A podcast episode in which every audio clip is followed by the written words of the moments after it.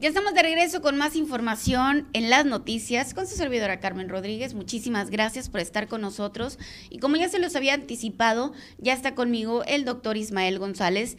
Él es el director del Hospital General aquí en Navojoa, quien me va a platicar sobre la variante Omicron. Hace unos momentos yo les estaba platicando que ya la semana pasada salió el primer caso de la variante Omicron en Arizona. Eh, es algo que nos pone así como que a los sonorenses, así como que a ver, ¿qué onda con esto? O sea, ya viene para Sonora entonces. Bueno, va a pasar, ¿no? Va a pasar en algún momento, va a llegar a Sonora, va a llegar a Navojoa, vamos a tener conocidos que van a estar contagiados por la variante Omicron. Aquí la cuestión es saber de qué se trata. ¿Qué es esta variante? ¿Es más contagiosa? ¿Es más peligrosa? ¿No es tan peligrosa? ¿Qué sucede? Porque de repente nos encontramos en una situación en la que empezamos a inventarnos tantas cosas que, nos ponemos tan nerviosos que cuando nos llega a pegar un virus, el que sea, ya ni siquiera la Omicron o el virus del COVID-19, que ya nos queremos morir. Entonces es mejor estar informados, oiga. Y dígame usted con quién más va a estar informado. Pues con su servidora Carmen Rodríguez, que le trae los mejores temas. Muy buenos días, doctor. ¿Cómo andamos? Muy bien, buenos días, Carmen. ¿Cómo estás? Muy bien, gracias a Dios. ¿Y usted? muy bien, gracias a Dios aquí este, desmañanándome para venir contigo. No, hombre, qué bueno. Y gracias por aceptar nuestra invitación. Oigan, yo desde hace mucho le, yo quería una, entrevista del doctor, pero se hacía el rogar, oigan. Pero bueno, lo bueno es que ya está con nosotros, doctor. El hospital no me deja, hay mucho trabajo. Gracias a Dios. Y qué bueno que está al pendiente. Eh, sí, hay que estar ahí, no podemos bajar la guardia, como bien dices. Bien dices que hace unas semanas ya se reportó el primer caso en, Arizona y al lado en California también. No va a tardar en llegar. Bueno, a México ya llegó. Así Hay un caso ya reportado. Pero no va a tardar en llegar aquí a, Sonora. ¿eh? Prácticamente yo creo que en las próximas semanas. Nosotros como hospital no hacemos pruebas de genómica para identificar qué variante es la que tenemos. Nosotros a todos los pacientes que están hospitalizados eh, por COVID-19 se les toma una muestra para hacerle la famosa prueba de PCR en tiempo real y la enviamos al laboratorio estatal y ahí sí hacen ese tipo de, muestreos, ¿no? Entonces pronto vamos a, tener conocimiento, yo creo que ya después las autoridades nos darán a conocer. Eh, esta variante tiene circulando en África aproximadamente hace unos seis meses, o sea, no es una variante que esté debutando, más bien apenas están haciendo los casos más conocidos. Eh, hemos sido desde que empezó el COVID ha habido varias variantes, ¿no? Y cada variante tiene el nombre de una letra del abecedario griego, por eso la alfa, la beta, la delta. La delta fue la que últimamente dominó mucho por su gran virulencia y por sus altas tasas de mortalidad. Entonces hace unos meses empezó ya a, generarse esta variante Omicron y bueno, lo que se vio en los primeros pacientes es que es una eh, variante muy virulenta, sí, es más virulenta incluso que la variante Delta. Esto quiere decir que en Sudáfrica ya los casos ya no son tanto por la variante Delta, sino son por la variante Omicron. Al ser más virulenta, quiero decir que se dispersa más fácilmente. Pero tenemos poco tiempo conociéndola, o sea, tenemos ya unos seis meses que está circulando, pero tenemos poco tiempo en conocerla. Eh, por eso tenemos datos preliminares que hoy mismo en la mañana la OMS saca unos ciertos datos de, lo que se ha visto en Sudáfrica. Y bueno, el primer dato es que sí, es más virulenta. Número dos, aparentemente no, tiene, no genera tanta mortalidad, fíjate, y no tiene tantas tasas de hospitalización, porque si uno ve las curvas de hospitalización en Sudáfrica, eh, la variante Omicron va hacia arriba, pero la hospitalización se ha mantenido incluso ha bajado. Entonces, pues eso nos puede dar un, breve respiro a saber que, si me enfermo no voy a tener un caso. Los casos han sido reportados de leves a moderados.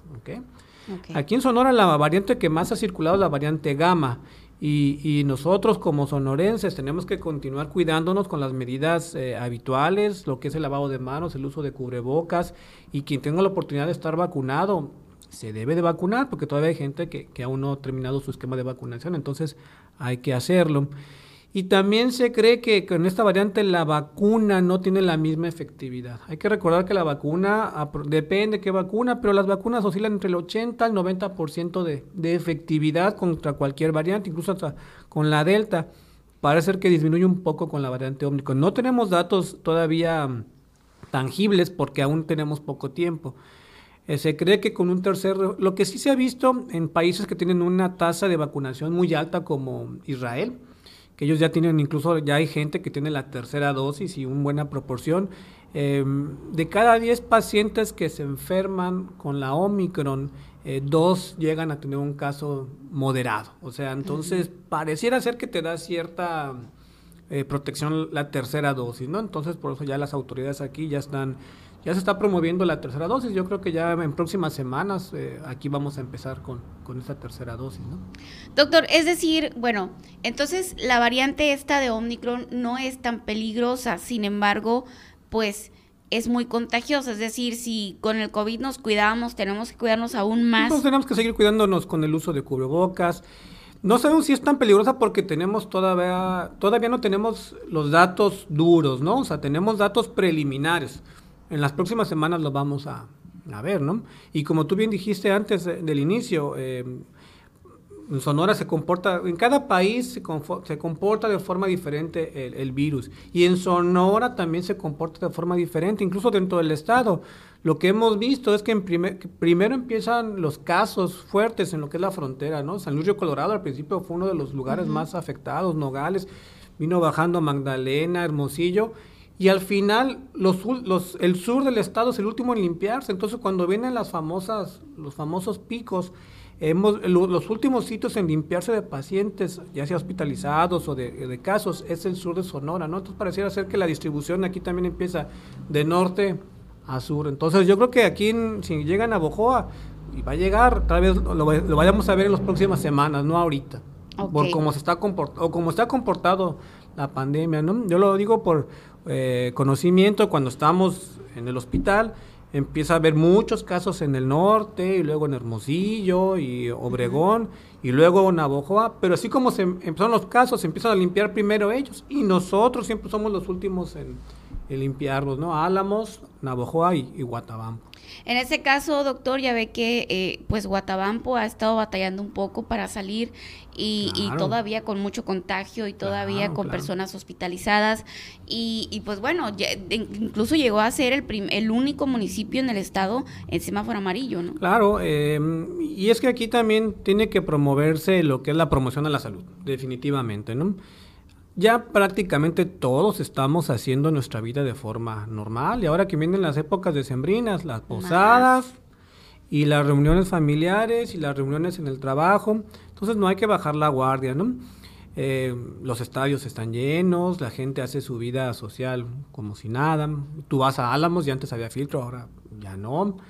Pero también tenemos que continuar, o sea, también es un golpe muy duro para la economía el empezar a cerrar negocios, ¿no? O sea, ningún, nadie va a aguantar ya ya eso, ¿no? Pero tenemos que aprender a comportarnos y a utilizar el cubrebocas y a salir siempre con cubrebocas y a lavarnos las manos y guardar la distancia, estar en evitar, tratar de ir a los lugares concurridos, entonces tenemos que seguir cuidándonos, definitivamente. Doctor, entonces no hay unos no hay cuidados específicos, es decir, salvo los mismos que hemos tenido que venir haciendo desde que inició la pandemia. Así es, eh, los mismos los mismos del cubrebocas, evitar lugares concurridos, lavado de manos, sana distancia, eh, vacunarte. Ahora tenemos esa ventaja, ¿no? Hace dos, hace un año, año y medio, no teníamos la vacuna, ahora sí. Y ahora que te toque tu refuerzo, te la, pues yo mis sugerencias te la tienes que poner. Definitivamente. Es decir, doctor, por ejemplo, este, este tercera, la tercera dosis que decimos que, que ya viene en las próximas semanas. Así es. Eh, ya lo platicamos, acuérdense con Martín Preciado, el delegado del bienestar, que nos comentó que, que ya venía, o sea, ya era una, era una, era un hecho, ¿no? Una orden del presidente de la República de que se pusiera la tercera dosis y él ya me comentó que van a iniciar en, enero. Ya que falta, ya falta poquito para enero. Entonces hay que cuidarnos. Y, y cuando te toque la dosis, toda hay gente que no se ha vacunado. Y en el hospital hemos tenido pacientes graves, muy graves. Ya estamos en diciembre, ya era para que todos estuviéramos vacunados. Y gente que aún no se vacunó y desgraciadamente fallece por no haberse vacunado, ¿no? Tal vez la vacuna no te protege al 100%, pero sí te puede dar una oportunidad para evitar llegar a un cuadro muy severo. Y, al no, y al no llegar a un cuadro muy severo, le das oportunidad a los doctores de, que te atiendan, ¿no? Y algo también muy importante, o sea, en cuanto sepamos que estamos enfermos, acudir inmediatamente al médico. ¿no? O sea, acudir al médico, acudir eh, la Anticipa, específicamente del Secretaría de Salud, los médicos de la, de la Anticipa son gente tremendamente capacitada, llevan dos años viendo este tipo de pacientes, tienen ese feeling para ver quién se va a poner mal, quién no se va a poner mal, y, y también este, acudir con los médicos especializados en ese tipo de situaciones porque mm, hemos pasado por muchas cosas, ¿no? Desde un inicio que la cloroquina te servía, y luego que la ivermectina, hemos pasado por tantas cosas en realidad no hay un medicamento específico para el COVID, ¿no? Hay muchas cosas que se pueden hacer, pero todo depende de la etapa en la que estás. Si estás en una fase inflamatoria, en una fase de secuela, una fase de, cicatrización, cada etapa tiene una forma de tratamiento diferente, ¿no? Doctor, es decir, pues, no es así como que, ah, me enfermé de COVID y, y me voy a quedar aquí en mi casa y yo voy a tomar esto y listo. Inmediatamente tienes que reportarte al médico. ¿No? Porque tu médico tiene que saber, bueno, tú eres diabético, no eres diabético, tienes obesidad, no tienes obesidad, fumas, no fumas. Cada paciente tiene su, comportamiento diferente. Entonces, eh, hay gente que uno de, solamente saber sus antecedentes personales, que es diabético, es hipertenso, dice, no, este hay que estar sobre de él y mandarle sus estudios especiales para ver si tiene... Hay, hay ciertos estudios sanguíneos que te pueden decir qué paciente tiene probabilidades de ponerse mal o no. Entonces, de un inicio hay que hacerlos y a lo mejor a los 72 horas o a los 4 días volver a repetirlos para ver cómo va progresando la, enfermedad. Ya tenemos muchas herramientas para saber quién sí se puede poner mal y quién mm, puede tener un cuadro leve, ¿no? Doctor, le han llegado pacientes que, que mm, dijeron, ¿sabes qué? Pues me voy a cuidar en mi casa y al final le llegan muy graves. Muy graves, muy graves y eh, tenemos mucha resistencia todavía a ir al hospital, ¿no? Y vamos al hospital desgraciadamente cuando nos estamos muriendo. Cuando, y, es que el COVID genera algo que en Estados Unidos le llaman de, la happy hipoxemia, ¿no? O la hipoxemia feliz, no quiere decir que estés feliz, sino que no te das cuenta que tu oxigenación va bajando. Cuando tú tienes una neumonía normal, así por lo tradicional, cuando tú tienes una baja en tu oxigenación, te sientes mal, ves al paciente respirar de forma complicada, le escuchas los, los, los estertores, las secreciones y dices, no, este paciente está mal. Pero con el COVID, curiosamente, tú llegas, lo ves sentado, le pones el oxígeno, 80 de oxigenación. Le pones otro oxímetro, ¿no? Y se lo vuelves a checar y dices, está mal. Lo escuchas y no se escucha mal. Entonces, por eso genera tanta confusión porque le pones a ¿cómo se siente? Bien, me agita un poco al caminar. Pero le ves la oxigenación baja, criterio de hospitalización. Y cuando tú le dices eso al paciente, ¿qué dice? No, no, no quiero. Y es hay un momento en que sí se debe de hospitalizar. La hospitalización temprana ha demostrado que mejora mucho las tasas de supervivencia. Eso pasó en el centro Banamex, en la Ciudad de México. El año pasado se hizo en el centro Banamex, que es un lugar grandísimo, se hizo una área de cuidados, de cuidados intermedios y hospitalizaron a los pacientes de forma temprana. Una tasa de éxito brutal, ¿no? Nosotros en el Hospital General Navojoa el año pasado teníamos una tasa del 37% de mortalidad, del 37%. Este año ya estamos al 47%. O sea, eh, en vez era para que hubiéramos bajado, ¿no? ¿Qué está sucediendo? Que llegan más tarde los pacientes. Y eso que ya tenemos vacuna, que ya sabemos cómo tratar esto, ya sabemos qué medicamentos sí funcionan, qué medicamentos no funcionan, pero es el tiempo en que tú te tardas en llegar al hospital. Pues qué complicado, ¿no? Porque, o sea, como dice usted, ya estamos en diciembre, hay gente que le llega sin vacunarse, eh, pero aquí lo interesante es que la tercera dosis es lo que nos podría salvar de la variante Omicron, ¿no? Pues parece ser, ¿no? Parece ser que, que, en los países que ya llevan la tercera dosis, esa tercera dosis sí les da una mejor tasa de, de sobre todo de, de supervivencia y de que no te hospitalices, ¿no? Al final, yo creo que todos vamos a tener que enfermar de este virus. O sea, todos, todos vamos a enfermar. ¿Usted se enferma? yo ya me enfermé en octubre del año pasado. Gracias a Dios me dio una, una forma leve. Estuve en mi casa, no requiero hospitalización. Mi hijo de 11 años tuvo COVID en julio de este año. Estuvo muy delicado. Eh, mi esposa y, y mi hija aún no se han enfermado, pero mis suegros se han enfermado. O sea, la mayoría de nuestros, de nuestros allegados ¿quién no tiene COVID? No, no sé, de tus familiares, de tus conocidos. Les preguntas y dices, no, pues ya le dio, ya le dio. A todos nos va a dar. A mí no me ha dado. Bendito Dios. Bendito sea Dios. No, y hay que invicta hasta ahorita, oigan, hasta ahorita. Pero hay que seguirnos cuidando, doctor. Pues, doctor, muchísimas gracias por haber aceptado nuestra entrevista. Que la verdad es que, como le digo, yo, yo eh, cuando inició la pandemia, del COVID-19, pues nosotros lo veíamos en la tele y decíamos, ay, qué raro, de aquí a que nos llegue, ¿no? Entonces, cuando nos llega a Arizona el primer caso de COVID-19, fue así como que Carmen investiga este tema, ¿no? O sea, investiga este tema y, y sí, este, em, empecé a buscar doctores que me hablaran de COVID-19 y, y cuando menos pensamos, ya estaba en Sonora. Sí, nosotros tuvimos que reconvertir el hospital. El hospital es un hospital híbrido porque atendemos pacientes con todas las patologías, embarazos, niños, pero tenemos nuestro área COVID, ¿no? Tenemos 16 camas instaladas para, para el área COVID. Ahorita estamos en un 5% de, de, ocupación, afortunadamente. Los últimos meses, eh, meses hemos estado como en un 25 y 40%. Y un reconocimiento a todos los compañeros del área COVID, no solamente el Hospital General, sino del Hospital IMSS, del ISTE, de la San José, que son los hospitales que aquí atienden esos pacientes, porque mm, prácticamente dan su vida por los pacientes. Es un cuidado extremo el que le hacen al paciente, ¿no? o sea, el paciente tienen que moverlo, tienen que voltearlo, tienen que cambiarlo. Prácticamente se vuelven las manos y los pies del paciente. Entonces, si no tuviéramos a los médicos y a las enfermeras del área COVID, yo sé, no sé qué haríamos.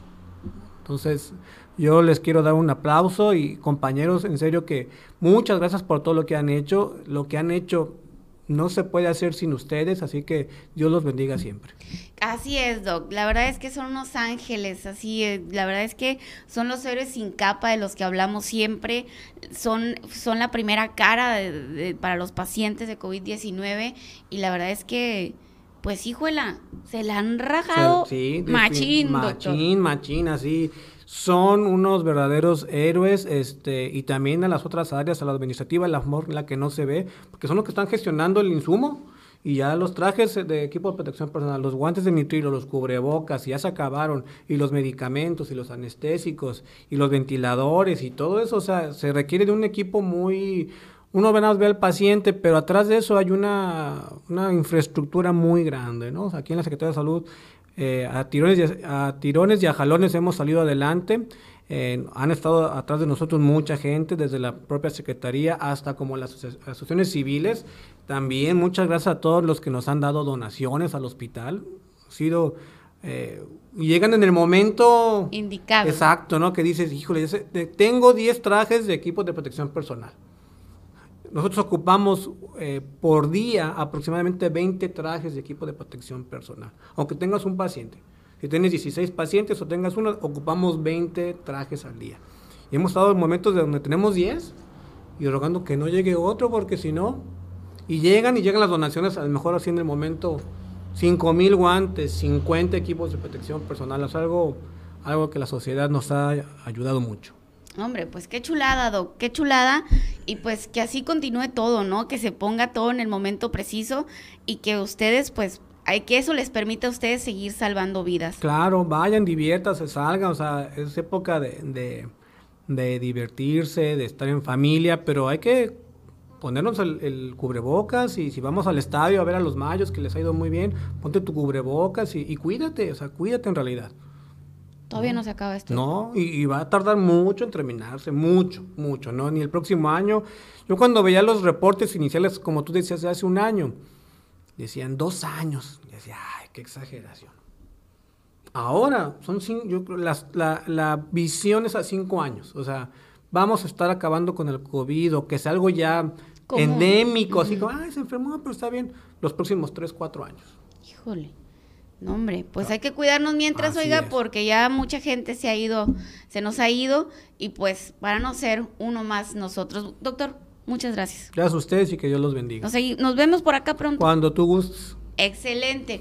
Muchísimas gracias, doctor. Esta fue la entrevista con el doctor Ismael González. Él es el director del Hospital General aquí en Navojoa, quien nos platicó sobre la variante Omicron, los eh, datos que hay hasta ahorita y cómo, cuáles son los cuidados, este, de qué nos puede servir la tercera dosis. Toda esta información nos la acaba el doctor. Si tú vienes llegando a esta transmisión, a este noticiero, no te preocupes, queda grabada la entrevista y más adelante se las vamos a dejar también por separado para que usted la escuche y que esté muy al pendiente. No tarda en llegar a Sonora esta variante y debemos de estar muy informados. Vamos a ir a una pequeña pausa y continuamos con más información.